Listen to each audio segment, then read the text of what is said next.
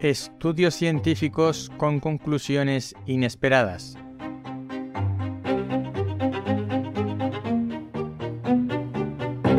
Hola, soy Ignacio de Miguel y esto es El décimo hombre, porque cuando nueve personas están de acuerdo en algo, una décima debe llevar la tesis contraria. A raíz de un artículo publicado en The Conversation en el que se analizaban las conclusiones de diversos estudios que han evaluado el horario de los colegios para ver cuál es el más adecuado, sobre todo pensando en la jornada continua o en la jornada partida, es decir, jornada continua todo el horario escolar antes de la comida o jornada partida, horario escolar, comida y después continuación del horario escolar.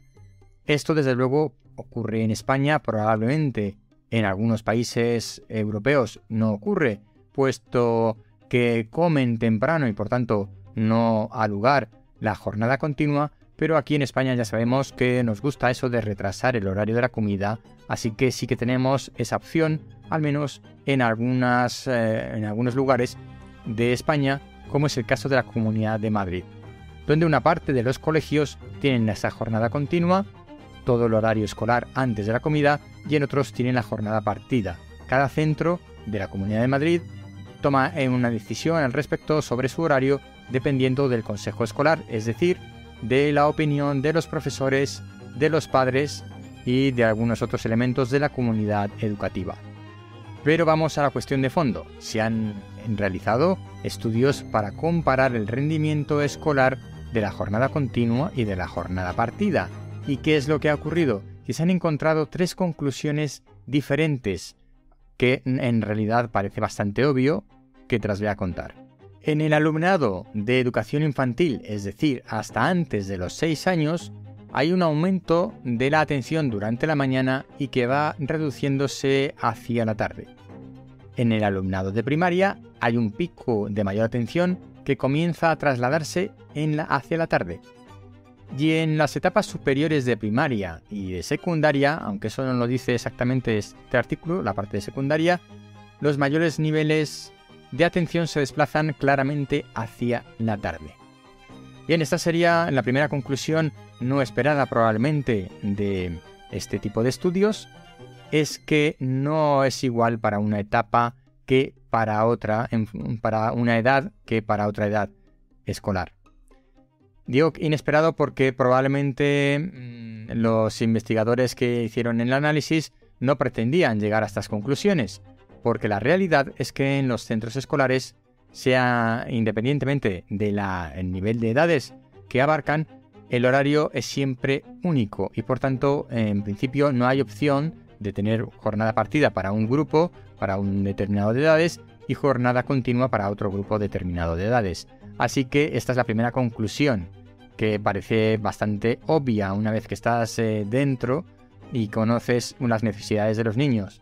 Y es que los niños de infantil necesitan comer antes y la jornada continua pues es un trastorno bastante importante y que su atención decrece por la tarde cuando esto ocurre al contrario según va aumentando la edad de los chavales.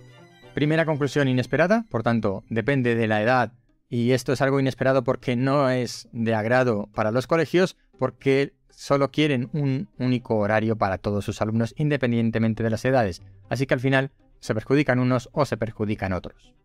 Y hay una segunda conclusión no esperada que sí que comenta el artículo y es el tema relacionado con los patrones de sueño.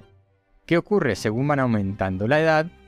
El patrón de sueño indica que se activan más por la tarde y tienden a estar más dormidos por la mañana, es decir, les cuesta levantarse a los preadolescentes y adolescentes, algo que cualquiera que tenga hijos en esas edades sabe perfectamente.